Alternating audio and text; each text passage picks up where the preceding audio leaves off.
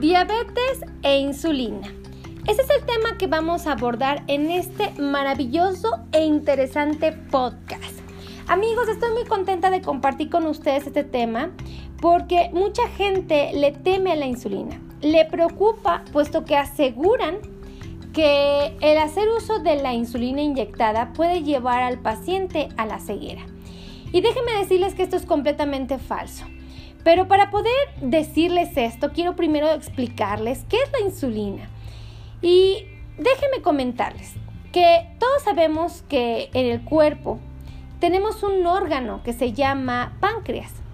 Este páncreas es el encargado de la producción de esta hormona, la insulina. Es la encargada de hacer que el azúcar o la glucosa que está en nuestra sangre se pueda introducir a las células y evidentemente las células conviertan este azúcar en energía. Pero fíjense qué interesante. ¿Cómo es que la insulina y la diabetes trabajan o de alguna manera están vinculadas? Bueno, resulta que cuando nosotros comemos azúcar o glucosa de alguna manera, estamos incidiendo o estamos provocando que nuestro páncreas trabaje. Esto es porque nuestro páncreas tiene una célula que se llama célula beta. Esta célula beta es la que produce propiamente la insulina. Pero cuando nosotros comemos azúcar, el azúcar llega y estimula directamente a la célula beta y hace que esta célula libere de manera natural a la insulina. Ahora en mi sangre no nada más estoy teniendo azúcar, sino que también ahora tengo insulina.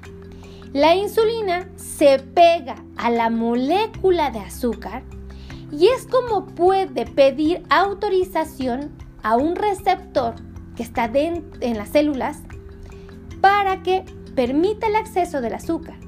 Y entonces, ahora sí, el azúcar se introduce a las células. Probablemente vamos a hablar de la célula del músculo, ¿ok?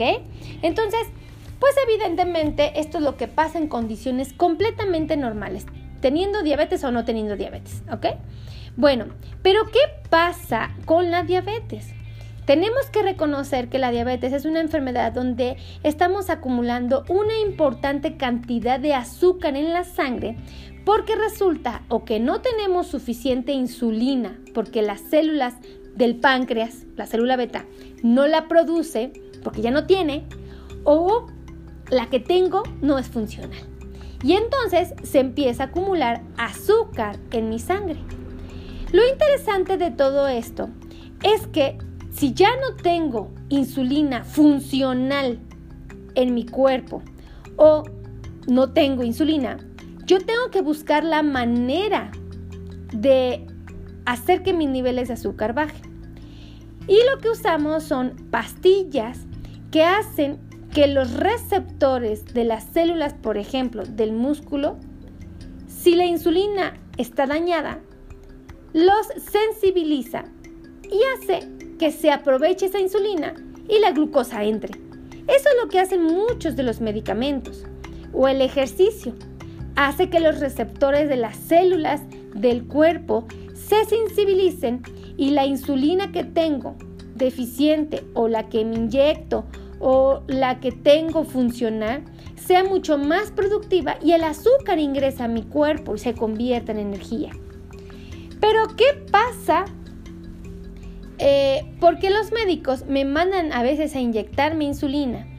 Bueno, pues probablemente es porque ya no produces absolutamente nada de insulina en tu páncreas o la cantidad que estás produciendo no funciona. La pregunta es, ¿cuánta insulina debo de usar? ¿Mucha? ¿Poca? ¿Me debo de esperar a usar la que tengo en mi cuerpo, las reservas que todavía tengo, o debo de inyectármela? Bueno, tranquilos.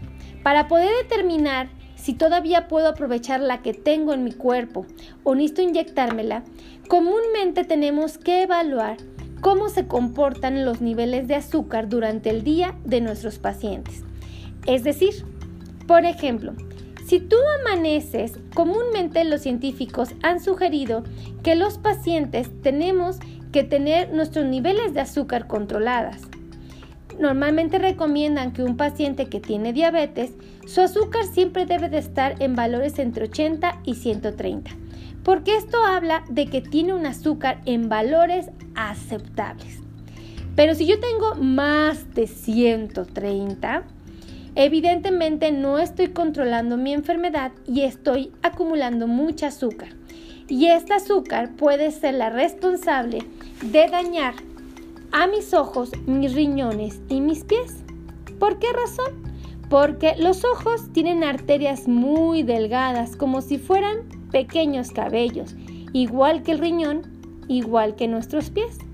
Y desafortunadamente, cuando nosotros eh, tenemos mucha azúcar en la sangre, en las tuberías de nuestro cuerpo, es como reconocer que tenemos muchos vidrios circulando en las tuberías de nuestro cuerpo.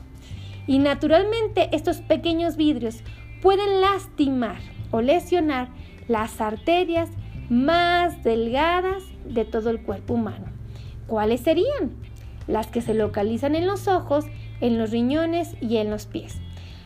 Por supuesto, hay otros dos órganos que también tienen arterias muy delgadas como un cabello y que sufren cuando las moléculas de azúcar las dañan el cerebro y el corazón.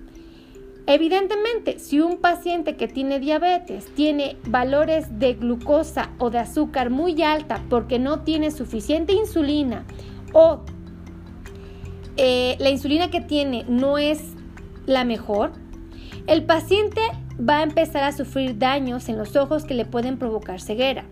Puede sufrir daños a nivel renal que pueden provocar insuficiencia renal y puede provocar daños en las arterias que lo lleven a sufrir problemas de neuropatía y la neuropatía evolucionar y ponerlo en riesgo de una amputación. Evidentemente, los altos niveles de glucosa en la sangre ponen en riesgo al paciente de sufrir infartos en el corazón e inclusive infartos en el cerebro.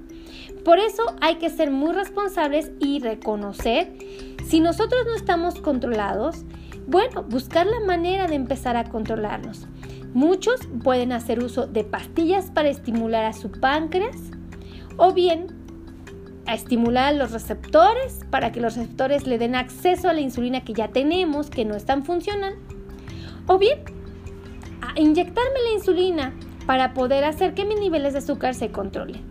¿Y por qué les digo esto? Porque mucha gente asegura que tiene su azúcar controlada y no es así. El mejor ejemplo es cuando los hago reflexionar y les digo, yo les había comentado que los niveles aceptables de glucosa en la sangre corresponden entre 80 y 130, según el libro que leamos. Pero, en términos generales es eso. Normalmente mis pacientes me presumen y me platican que amanecieron con sus niveles de glucosa maravillosos, que amanecieron en 90 quizás. Pero, pues ellos desayunaron un pan y un café, cuando el pan en la dieta del diabético debe de estar restringida y normalmente aseguran que lo comen a diario. Bueno, al momento de que ellos desayunan un pan y un café, probablemente su azúcar se eleva. Si amanecieron con 90 y toman esta decisión, tal vez su azúcar se podría elevar, no sé, por decir algo, en 140. Eso fue a las 8 de la mañana que desayunaron su café y su pan. Luego dan las 11 de la mañana y obviamente pues no se llenaron con el café y el pan. Y desayunan o almuerzan tal vez dos huevitos, para esto su azúcar empieza a bajar. En un principio lo tenían en 90 cuando amanecen y luego desayunan el pan y el café y se le sube su azúcar a tal vez 140 y luego empieza a bajar pa pa pa pa pa pa pa pa pa pa su azúcar. Y tal vez antes de almorzar su azúcar la tienen en 135 y deciden comerse tal vez dos huevitos con dos tortillas, un jugo de naranja, tal vez deciden comerse, eh, no sé, un poquito de papaya, pero finalmente se excedieron y su azúcar se levanta. De 135 tal vez se sube a 160, 170, no lo sé. Y luego su azúcar empieza a bajar el transcurso de las horas. Pa, pa, pa, pa, pa, pa, pa, pa, pa, pa. Antes de comer, mi paciente tal vez su azúcar la tiene otra vez normal, la tiene en 110, 130. Pero a él se le antoja de manera eh, arbitraria una, ¿qué les gusta? Una pechuga de pollo frita con tal vez, ¿qué les parece? Unas papas fritas, unas tortillas, aguacate eh, tal vez se come una sopa de pasta. Todos los alimentos que les platiqué pues no son los más saludables, ¿verdad? Y entonces mi paciente lo come teniendo su azúcar en 120, tal vez 130. Y al momento de comer eso, se le empieza a subir su azúcar y tal vez llega a 220. Luego empieza a bajar, porque naturalmente empieza a bajar el transcurso del tiempo su azúcar. Y tal vez a las 5 de la tarde mi paciente, su azúcar ya la tiene un poquito más controlada, la tiene en 145. Pero tiene antojo y se come un helado. Su azúcar se le vuelve a disparar. Tentativamente vamos a suponer que su azúcar se le levanta a 175, 180, 190 y mi paciente tiene un pico de azúcar una vez más. Luego empieza a bajar su azúcar. Pa, pa, pa, pa, pa, pa, pa, pa, pa, pa, pa, pa. Dan las 10 de la noche. Mi paciente otra vez tiene su azúcar normal. La tiene en un rango aceptable porque la tiene en 80. Pero su hijo llega muy respetuosamente y muy amablemente y lo invita a cenar. Y mi paciente decide comer tacos. Se come dos de pastor, dos de, carni dos de pastor, dos de bistec. Se toma una coca con azúcar y ahora su azúcar se le levanta a 340, ¿no? Porque estaban bien gasosos los tacos también. 200, 340. Mi paciente se va a dormir a las 11 de la noche con su azúcar en 340, pero pasan muchas horas. Y cuando despierta a las 8 de la mañana se pica su dedo y mi paciente me reporta su azúcar de 90. ¿Se dan cuenta que mis pacientes todo el tiempo me reportan sus niveles de azúcar en las mañanas? La gran mayoría, no todos. Y entonces me presumen su azúcar de 80, 90, 100, 110, 130. Pero cuando tú los entrevistas o cuando les haces les pides que hagan un reporte de sus niveles de glucosa durante el día, te das cuenta que el paciente está teniendo picos. Está teniendo niveles muy altos y luego niveles bajos niveles altos, luego bajos, niveles altos y luego bajos. Y esto es lo que pone en riesgo la salud de un paciente que vive con diabetes. Los picos. Siempre que el paciente salga de los rangos aceptables, que serían entre 80 y 130, el paciente tiene descontroles de su glucosa. Y aquí es cuando los médicos consideramos hacer uso de las pastillas para ayudar a la insulina que secretamos del páncreas a utilizarse correctamente o bien hacemos uso de las insulinas para inyectárselas al paciente y aunque él ya no tenga, si nosotros se las inyectamos, podamos controlar sus niveles de glucosa. Y de esta manera el paciente jamás perderá su vista, porque recordemos, ¿qué es lo que provoca que el paciente pierda la vista? Sus altos niveles de glucosa. Pero si yo le inyecto la insulina, el paciente no va a tener altos niveles de glucosa y por lo tanto no va a perder la vista. Sin embargo, hay mucha gente que asegura y asevera que perdió la vista después de haberse inyectado insulina. Y la pregunta es, ¿se habrá sido cierto? O quizás a este paciente le mandaron insulina porque él ya la necesitaba y él no la aceptó, no la quiso usar. Y muchos años no la utilizó. Se dañaron sus ojos y perdió la vista. Tal vez muy cercano a perder la vista, el paciente aceptó el tratamiento de la insulina y él asoció el mito de que efectivamente la insulina te deja ciego. Pero solamente hizo una asociación, puesto que científicamente no hay una justificación para decir que la insulina hace que pierdas la vista. Así es que, amigos, este podcast se los hago de una manera, tratando de explicarles de una manera muy sencilla cuál eh, la diabetes y la insulina el tema, ¿no? Con el objetivo de que los pacientes tomen buenas decisiones y preserven la salud y evidentemente hagan uso de las herramientas que se tienen para conservar evidentemente el bienestar, tanto de sus ojos, de sus riñones, como de sus pies, su corazón y su cerebro. Así es que si les gustó este podcast, por favor, compartan, compartan, compartan, compartan, compartan este podcast. Y de igual manera les voy a invitar a que se suscriban a mi canal de YouTube. Mi canal se llama El Mundo del Diabético. Y también los quiero invitar a que me sigan en mis redes sociales como Facebook, Instagram, TikTok y Lazo.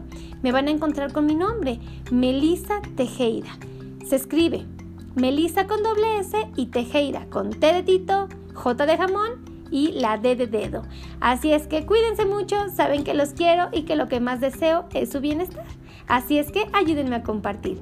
Cuídense, los quiero. Bye.